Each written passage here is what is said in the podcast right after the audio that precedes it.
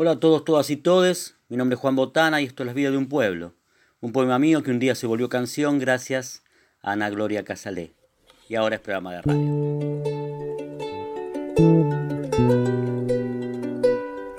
radio.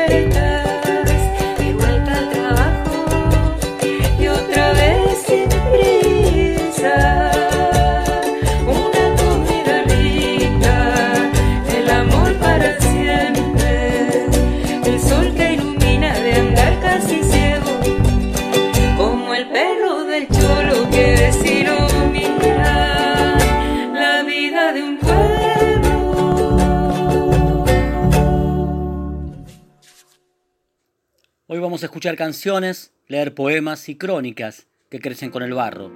Acá.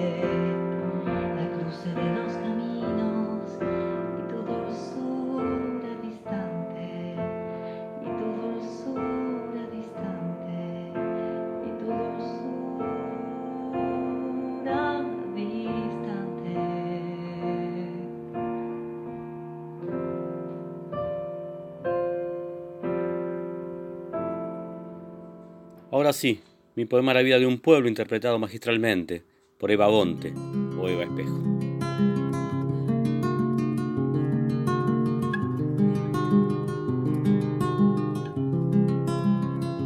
La vida de un pueblo se parece a la mía. Una vida tranquila, de mochila al hombro, de salir a la ruta y escribir la vida. Un perro que ladra, la gente que pasa, la iglesia y su esquina.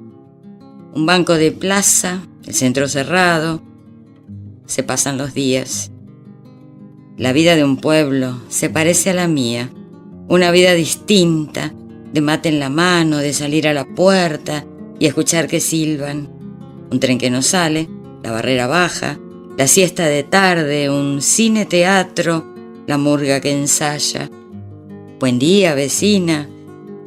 La vida de un pueblo se parece a la mía, de calle empedrada y sin autopista, de puertas abiertas, de vuelta al trabajo y otra vez sin prisa.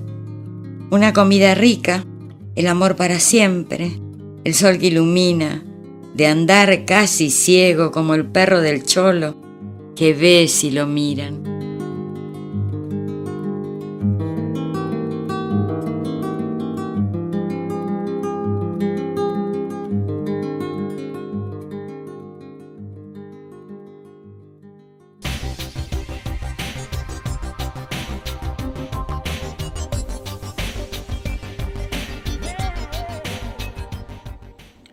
Aún en el silencio más intenso, el fantasma de la conversación.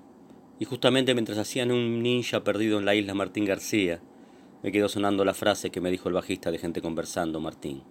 Todos fachos. Suboficial Acejo, ¿cuál es su trabajo aquí en la escuela? Instructor de grumetes de control tiro. ¿Y es fácil ese trabajo?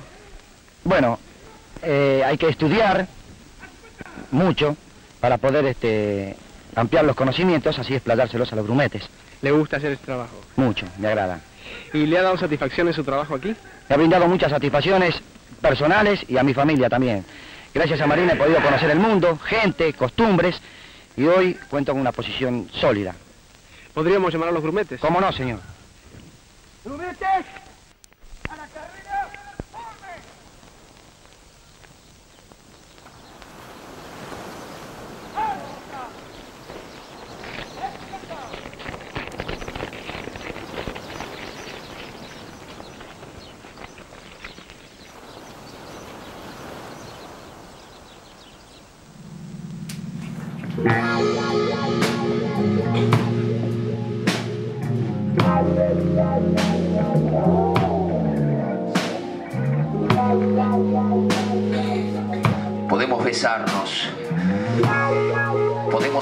juego epistolar también.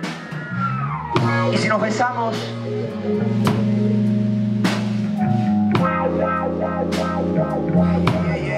Se pasa, es terrible.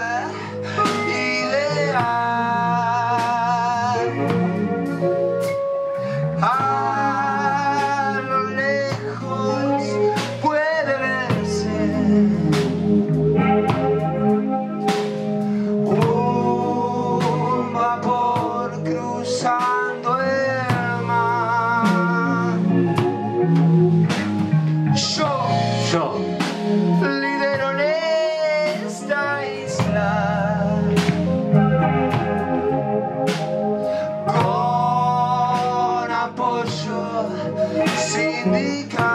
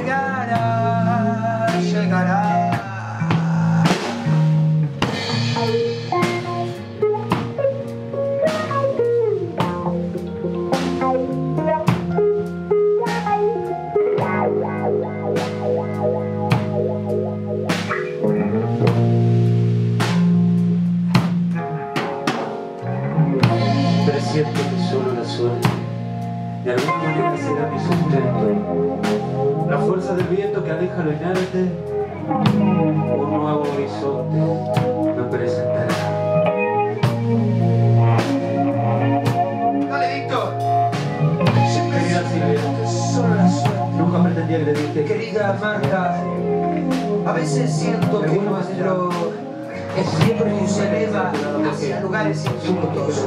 Todo, todo lo que trasciende vuelve a hacerse terrenal. Por eso en esta noche de victoria y de sabor, y te quiero decir a los ojos que todo el amor que siento por ti es tan de verdad, es tan de verdad como la mismísima vida. Y toda la vida dedicada a un trabajo que no me gusta. Remunerar.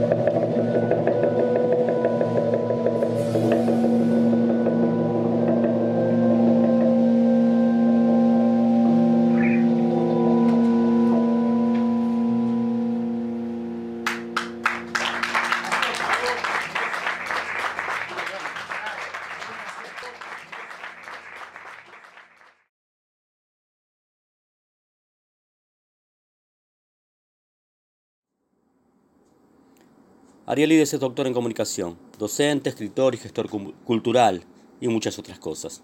Me ayudó a hacer mi tesis de grado sobre la crónica a través de la obra de Pedro Lemebel. Es un gran tipo. Se los presento acá, haciendo litera punk en el Salón Pueyrredón. Es un, cuento que escribí acá enfrente. Yo trabajaba en una pileta de Campos y Dorrego y andaba mucho por acá y, y un día antes de ir a trabajar paré en el McDonald's, acá de Pacífico, y, y escribí esto, que se llama La Falla. ¿Cómo empieza? Sin dolor, apenas una leve molestia al caminar. ¿Renguera? Menos que eso, un cosquilleo, un titubeo al mover las piernas con cada paso. ¿Dónde se manifiesta? Comienza por la ingle, exactamente como una prolongación de la entrepierna. ¿Evoluciona rápidamente o no? No, no, crece a una tasa infinitesimal, pero constante. Resulta imperceptible a lo largo del día o el mes. Se mide en años. ¿Cuántos hasta la fecha? 12. ¿Por qué no acudió usted antes? Incredulidad, insensatez, incluso dejadez, quién sabe. Le soy sincero, en realidad esperaba que el proceso se revirtiera o se interrumpiera al menos. ¿El progreso es uniforme? No. Parece que evoluciona según un patrón aleatorio, zigzagueante. Creo entender que por respeto a los órganos nobles. Supuraciones, excreciones, ninguna. Marcas, cicatrices, en absoluto. Piel lisa, algo más pálida, colorada por el paso del tiempo, por la fricción. Ajá, la fricción. El afán de conservarme, el disimulo. ¿Infecciones? No, evito las llagas untando la zona con vaselina y otros lubricantes naturales. ¿Folículos pilosos? ¿Qué? Pelo, vello. No, no, nada de pelos. ¿Urticaria? Creo que no, no. ¿Picazón? Sí, picazón sí, muchísima, pero solamente en el extremo. ¿En la zona activa, quiere decir usted? Por llamarla de alguna manera, sí. ¿Dificultades en la digestión de alimentos? Sí, se me han declarado a partir del abdomen. ¿Soluciones? Abandoné los alimentos pesados, grasa, fritos. Experimenté una notoria mejoría. Lo atribuyo a que la vesícula debe haber quedado aislada del hígado. Relaciones sexuales, imposible. No fisiológicamente, es la impresión, sobre todo, que aniquila el deseo, propio y ajeno. Circulación, confusa. Experimento frecuentes taquicardias y bradicardias. Boqueo y me fatigo con facilidad. Pero también podría deberse al esfuerzo cada vez más extremo al que tengo que someterme para salir a la calle y hacer, como se dice, mi vida normal. Respiración, en los últimos tiempos alterada, disminuida. El plexo se contrae, pero el aire no ingresa satisfactoriamente a los pulmones. Temo que la agitación acelere el proceso. ¿Dificultades para expulsar el aire? Aún no. Para hablar, se me aflauja la voz, como habrá notado. Paliativos, muchos, de todo tipo. A las pomadas, ungüentos y lubricantes hay que agregar cinturones y fajas, sobre todo en la primera etapa, a la que después sumé las vendas. Más adelante descubrí los beneficios del corset, posteriormente reforzado con arneses de acero, como los que se utilizan para corregir los casos serios de escoliosis. En los últimos tiempos me he visto obligado a recurrir, a recubrir el conjunto con un chaleco de fuerza, de ahí mi aparente robustez. En verdad soy un palo. Dolores de espalda concomitantes, agudos, combatidos con una batería de analgésicos y antiinflamatorios. Actividad física, ¿me lo pregunta en serio? Camina, cuanto menos. Lo mínimo indispensable. Tengo miedo de desprenderme en el camino. ¿Cómo duerme? Atado. Me refiero a si puede conciliar el sueño, mm, me cuesta muchísimo. Supongo que el hecho de no poder cambiar de posición en la cama una vez que me acuesto tiene bastante que ver. Cuando logro dormirme puedo llegar a dos o tres horas seguidas de sueño, constante en los días buenos. Pesadillas todas las noches. ¿Y no se mueve mientras duerme? Ya le dije que me ato a la cama. ¿Cómo lo hace? Tengo mi sistema, cuerdas, manivelas, poleas. Lo ayuda a su pareja, supongo. Ayudaba. Me abandonó hace años. Ah, disculpe. No se inquiete. Es comprensible. Yo habría hecho lo mismo. ¿Y ahora? ¿Hasta dónde se extiende la anomalía? ¿Ve este pañuelo de seda al cuello? Comprendo. Ahora entenderá usted que ha dejado que la situación se prolongue demasiado. Temo que sea poco lo que quede por hacer. ¿Quiere decir que no hay esperanzas? Siempre hay. Podríamos suturar, pienso en voz alta, ¿eh? pero solo sería una solución de compromiso. Podríamos cortar, abrir y unir, pero no garantiza que el proceso no se reedite, amén de los riesgos inherentes a una cirugía de esas características. Doctor, ¿qué cree usted que pase cuando tome la cabeza? Lo ignoro, dependerá de la forma de la cesura. ¿No puede llegar a revertirse el proceso? ¿Y usted qué cree? Ya terminamos con el cuestionario. Ahora recuéstese y quítese el chaleco, el corsé, los arneses y las vendas. Voy a examinarlo.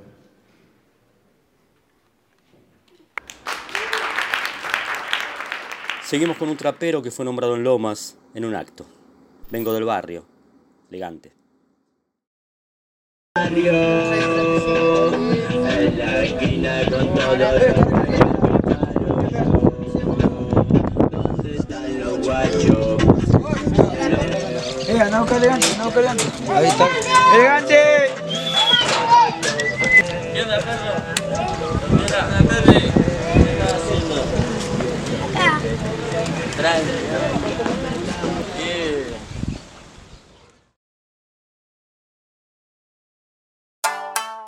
Yeah, pa' que escuchen todo acá. Que llegó el verdadero Perry.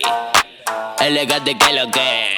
Vengo del barrio a todo ritmo, como un sicario, mato los ritmos. Acá se ríen varios y suena lo mismo en el vecindario. Yo soy siempre el mismo, la mierda que tiran, el odio le vuelve. Y hasta los que me odian les encanta verme. Que voy pa' la cima, directo quedarme. No importa que digan si sé mantenerme. Mírale la cara, ese pibe está loco. Señora, confirmo porque fumé un poco. La mente perfecta, limado del coco. Faltaba los reales y yo solo coloco. Un día 420 pa' los pipitos. La J vacila enrolando churrito. Que fume marimba no te hace chorrito. Si no entendés eso, camínate poquito. Acá estamos puestos pa' lo que sea. Cadena, fierrazo, piñón que sea. Acá lo hacemos, no se fantamea. No somos loros que solo boquean. Ya acostumbrado a ignorar los mochos. Los que usan tres líneas y se creen rocho. Conozco gente que robaron mucho. No le hizo falta tirar ni un corcho. Yo sigo en el río va con pibe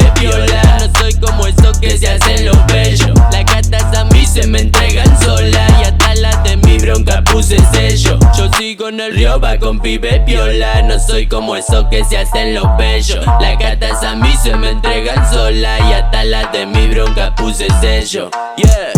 Lo que le gusta quitarla y no parar. Pa' lo que le cabe salir, no regresar. Pero no confunda robar con trabajar Que la plata viene pero no la dignidad. Le metemos el 100 chequea como explota. Léelo en la cien acá no sirven. Copiar flowcito Que es lo que la guaya rebotan Fíjate cómo eh, tenemos la nota. Yeah tenemos la nota. Contale así como lo hacemos acá perrito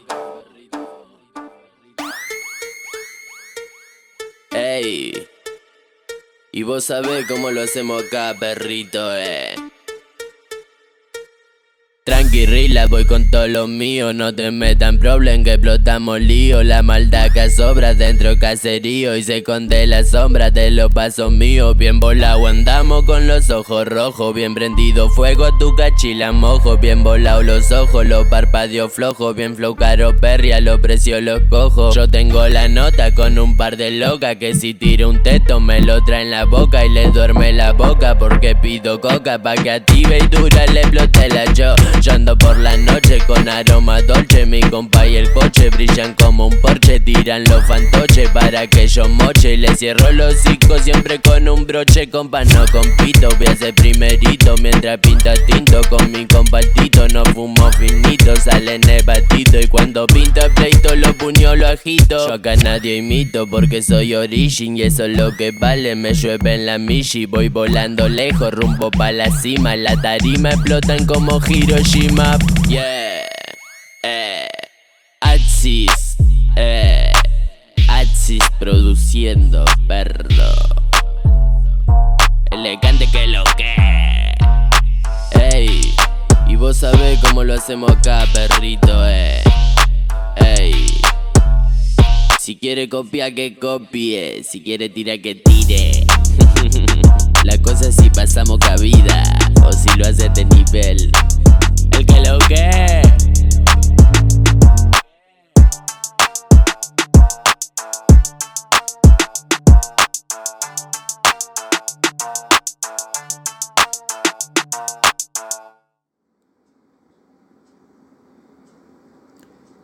María es quien hizo que los poemas de mi libro Amores Truncos fueran un documental que se llama Poético y que presentó Cultura Lomas. El audiovisual termina con una versión de mi poema El amor no es de nadie, que María Margarita Pérez Vallejos hizo explotar en su voz.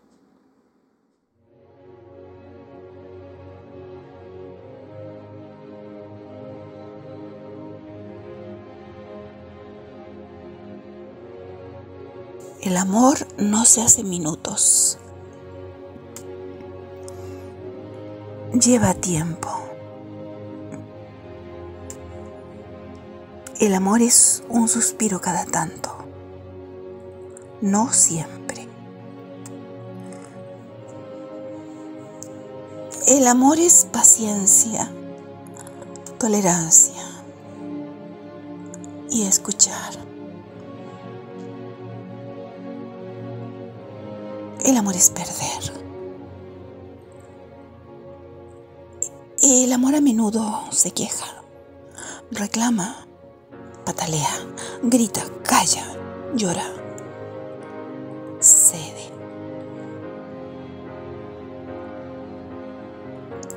Al amor no se lo enamora. Es el amor el que te enamora a vos.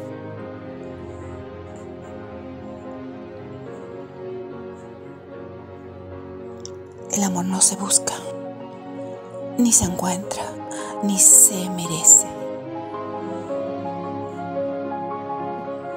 El amor se va.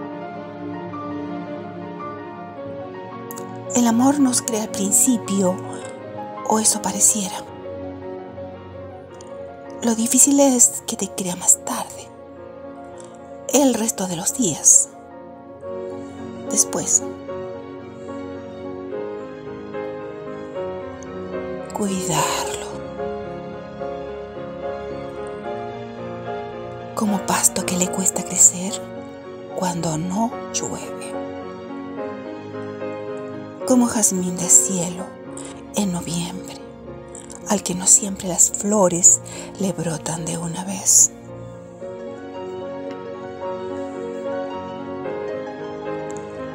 El amor es que te esperen y esperar sin flores en la mano, sin llanto que te ampare, sin sueños que se cumplan.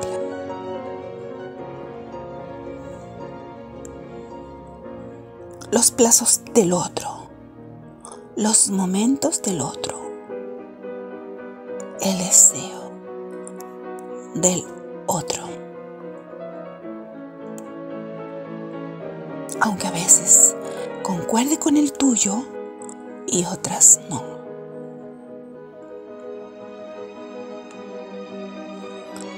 Hay personas que aman con locura y sin embargo nadie las quiere. Y otras que hacemos las cosas mal y las repetimos hasta el cansancio. Y somos tan amadas y mucho. Por suerte.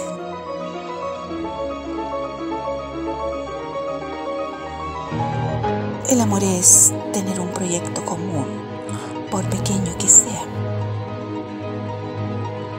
El amor no es saber lo que hace el otro, ni imaginarlo, ni siquiera intentarlo, ni suponerlo, ni saber.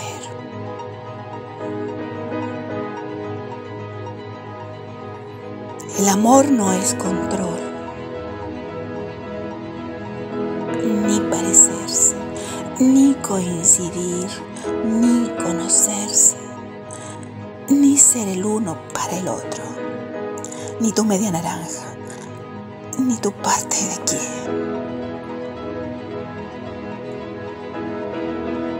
El amor no es tuyo, ni mío, ni de aquel, ni del anterior, ni de nadie.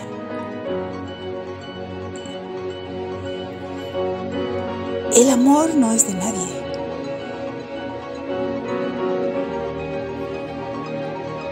Quisiéramos conocer todas las acciones de la persona amada, todo el tiempo, la vida sería un suplicio. El amor no es posible. Y olvide las comillas deliberadamente si no existe un secreto, decía Kundera. Y tantos otros lo repetimos sin entender. El amor no es posible si no vislumbra una hazaña, más no sea a lo lejos. El amor es una mentira a la que nos aferramos, le creemos simplemente porque queremos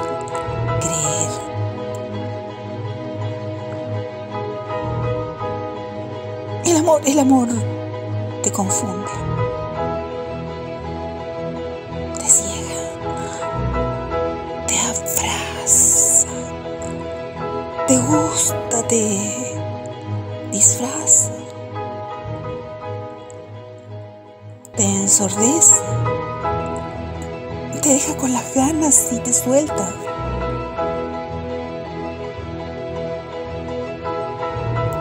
Como pájaro sin pan, en el deseo.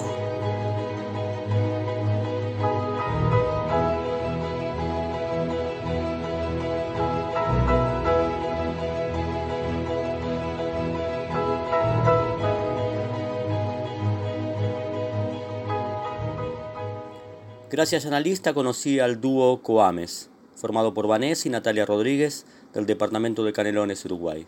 La música es del dúo y la letra de Ana.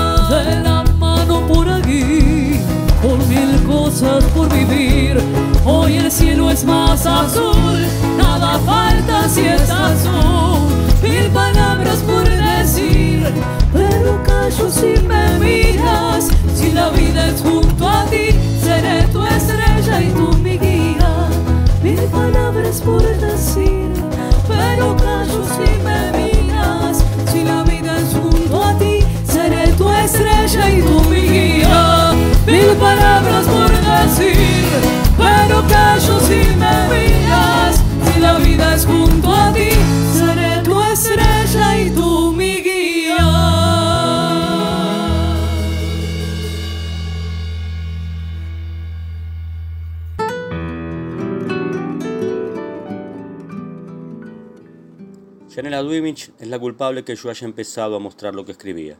Fue muy buena conmigo grabó mis poemas Momentos, Cerrar los Ojos y Catalina Sur. Momentos. Cuando las cosas vienen mal barajadas, no te apures. Correte a un costado y observa. Ni siquiera lo hagas atentamente, simplemente observa. Y verás acaso con sorpresa que los vidrios que estaban en la playa ya no están una vez que haya pasado la ola. Y volverás a caminar descalzo por la arena, con los pies al sol, sin quemarte. Como si nada hubiera pasado, como si hubieras aprendido en la vida a esperar los momentos, a esperar los momentos. Catalina Sur. Espero que duermas bien esta noche, y las próximas, y las próximas. Acurrucada en mantas de aguayos, envuelta en mandalas de sedas brillantes de color azul. Una mariposa hoy me siguió todo el día, como si me quisiera decir algo, revoloteando mis hombros. Suspiros de tarde, con olor a eucalipto, llegan por el aire soplando ventanas desde Catalina Sur. Mientras tanto sonrío, abro la ventana, respiro profundo y hasta me parece sentir tu olor. Cerrar los ojos. Miraba para arriba, como buscando algo, queriendo seducir la vida con ojos color de cielo, atrapando momentos en fotos, en poemas, en un lienzo, prendiendo linternas en una noche desordenada. Una paleta de colores no alcanzaba, como no alcanzaría tampoco las ganas de apurarse sin antes ir despacio. La sensibilidad se escucha, no se mira, y menos a la distancia. La sensibilidad se escucha en un caracol de mar, en el eco de las grutas, en el roce de los párpados al cerrar los ojos. Pidió las alas prestadas y voló. Mónica Petrilo.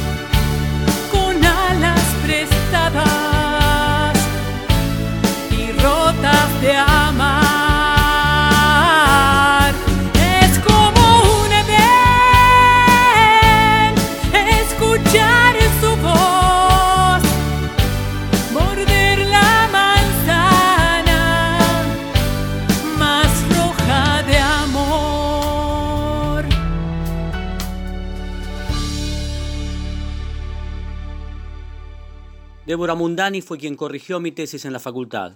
Es docente, novelista y otras tantas cosas buenas. Estuvo en el Living Sin Tiempo, leyendo una parte de su novela, El río.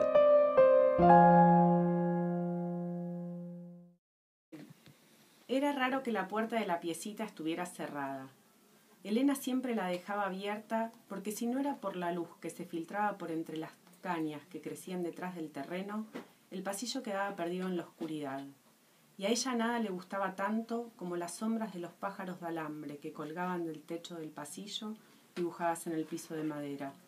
Pero ahora el pasillo estaba a oscuras y Horacio, tanteando los costados para no toparse con nada, se acercaba en puntas de pie para que las tablas no chillaran y el ruido fuera a despertarla. Al llegar a la puerta la abrió un poco. La luz le dio de lleno y bajó la cabeza para sacarse el sol de encima. Se apoyó en el marco de metal hasta que los ojos se le acostumbraron a la luz y recién después pudo entrever el camisón en el respaldo de la silla y un poco más atrás, sobre la mesa de noche, la foto de su primera comunión cuarenta años atrás. Horacio abrió la puerta un poco más. Elena estaba acostada sobre la manta, acurrucada contra la pared. Parecía dormida. Llevaba el vestido celeste con lunares blancos que le dejaban los hombros al aire. Se sentó en la silla a un costado de la cama y miró por la ventana que daba al monte. Las cañas ocupaban todo. El galpón y el pozo de agua estaban rodeados. Apenas se veía el reflejo de las chapas tapadas por el verde. Volvió a girar hacia donde estaba su madre y le apoyó la mano en la mejilla, sin darse tiempo ni siquiera pensarlo. Elena estaba fría. Sacó la mano, inmediatamente, y la metió en el bolsillo del pantalón. Se quedó quieto a su lado por un buen rato. Antes de volver a la cocina cerró la puerta y el pasillo quedó otra vez oscuras. Con las manos apoyadas en la pared, cabeció uno de los pájaros de alambre y se acordó de las veces que había bajado hasta San Fernando a buscarle alguno de esos. Moneda a moneda, Elena iba juntando los veinte pesos que le costaba cada pájaro. Cuando tenía para dos, le pedía a Horacio que se acercara a la feria del puerto. Todos de distintos colores, hechos con plumas verdaderas. Así, Elena fue adornando de a poco ese pasillo sombrío. Horacio se tiró en el sillón y hundió la cabeza en la almohada.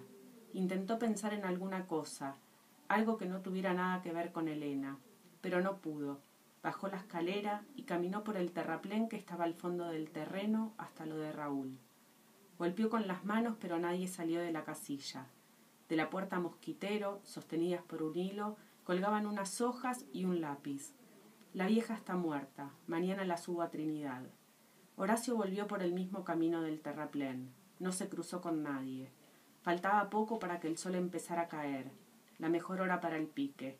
El arroyo que daba al monte no era navegable. Apenas los botes livianos se le animaban. Los que salían de pesca enganchaban por el espera hasta el canal. Horacio se fue directo a la piecita y se acostó al lado de Elena. Con la cabeza apoyada sobre los hombros, le acarició la cara. Le pareció que la piel se le había despegado. Las arrugas estaban acentuadas.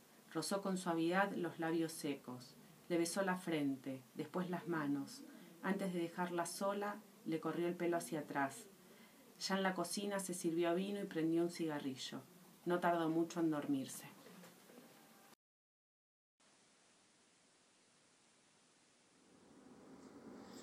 Un poco de música andina con Tincho Salazar de Neuquén, haciendo grito santiagueño de Raúl Carnota.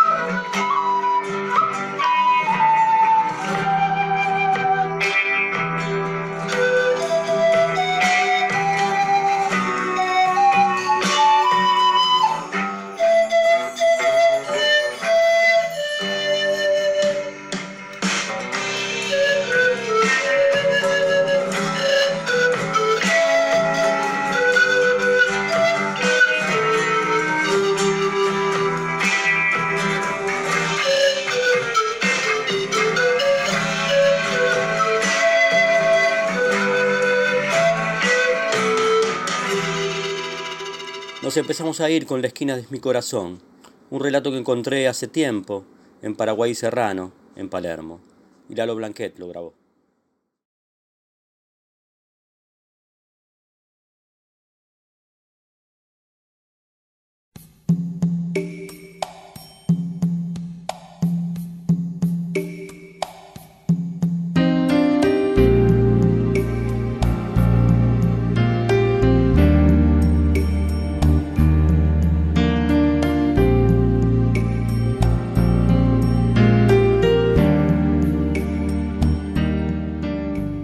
Que matar a la chancha, hay que matar a la chancha, decía en voz alta.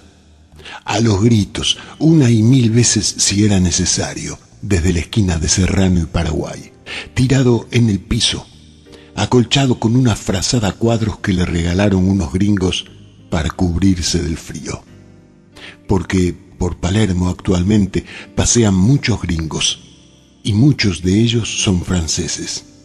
Por eso le pusieron Cochón de sobrenombre, claro, por lo de la chancha, supongo. Y así lo llamamos en el barrio todos ahora. Los turistas franceses juraron que el vagabundo hablaba francés a la perfección y que no tuvo inconvenientes para hacerse entender, que conversaron fervorosamente largo rato y desde entonces le quedó el apodo de Mira la frazada que me regalaron. Mirá, decía. Nadie lo miraba. Pasaban de largo, apurados, como si no estuviera. No había vacío en su vida porque no había gesto posible que acaso lo llenara. No lo había. Hablaba noches enteras, hasta la madrugada, y como a todos nos sobraban las palabras, hablamos incluso cuando estamos solos, incluso cuando debemos callar, pero él no molestaba a nadie y no tenía por qué callarse. ¿Qué otra cosa iba a hacer? Tenía cierta dulzura en los ojos y una oscura melancolía francesa en la mirada que me atrajo. Pero no me acerqué, al menos no en ese momento. Lo miraba de lejos las veces que pasaba por allí, hasta que un pacto de esquina se rompió de golpe y entonces lo hice. Tanta curiosidad me causaba el linchera que un día me dispuse a conversar con él y cuando repitió su tan famoso hay que matar a la chancha, hay que matar a la chancha, le pregunté, ¿y por qué hay que matar a la chancha? Se quedó pensando unos minutos como si no esperara que alguien le hiciera la pregunta. ¿Cómo por qué? ¿No te das cuenta? Se quedó pensando unos minutos más para hacer tiempo esta vez. Un problema menos.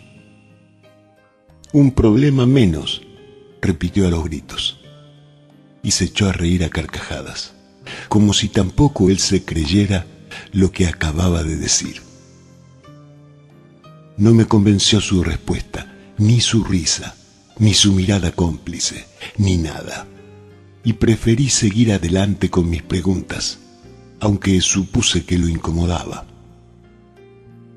¿Y hasta cuándo te vas a quedar acá? Así gritando, digo. ¿Hasta cuándo? ¿Cómo hasta cuándo? Hasta que cambie el semáforo. ¿Este semáforo? Sí, este semáforo. ¿Cuál otro va a ser? Yo pensé que lo que te interesaba era matar a la chancha, no al semáforo. ¿A la chancha? ¿A qué chancha? No, ¿por qué pensaste eso? Lo de la chancha es una excusa. Lo digo para llamar la atención nada más. A mí no me importa la chancha. A mí me importa la esquina. ¿Y por qué la esquina? ¿No era el semáforo? ¿Qué? ¿No te das cuenta? No, no me doy cuenta. ¿En serio me decís que no te das cuenta? No. Porque la esquina es mi corazón. Y si no fuera por el semáforo, nadie se detendría a escucharme.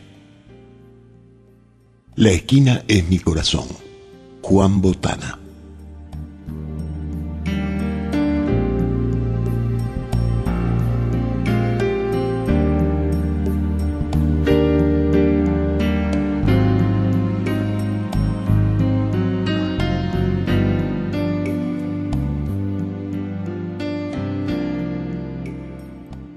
Lucha, si es que tengo alguna, es contra el egoísmo, contra los que no dejan acceder a otros y otras en lo que quieran hacer, a los que se le niega el día, para todos y todas todos. Desde la histórica altura, donde el sol de tu bravura le puso cerco a la muerte, aquí se queda la clara, entrañable transparencia de tu querida presencia, comandante Che Guevara.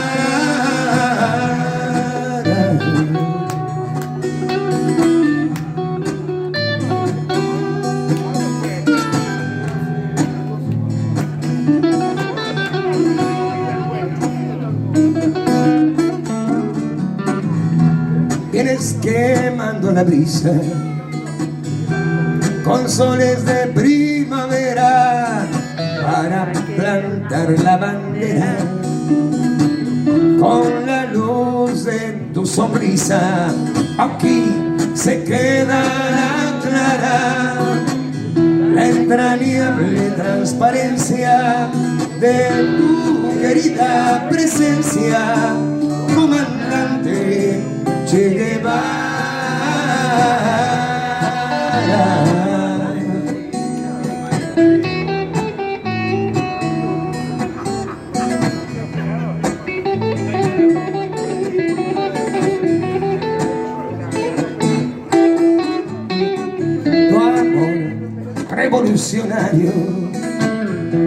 Que conduce a nueva empresa donde espera la firmeza de tu brazo libertario aquí se queda la clara la entrañable transparencia de tu querida presencia comandante Che Guevara.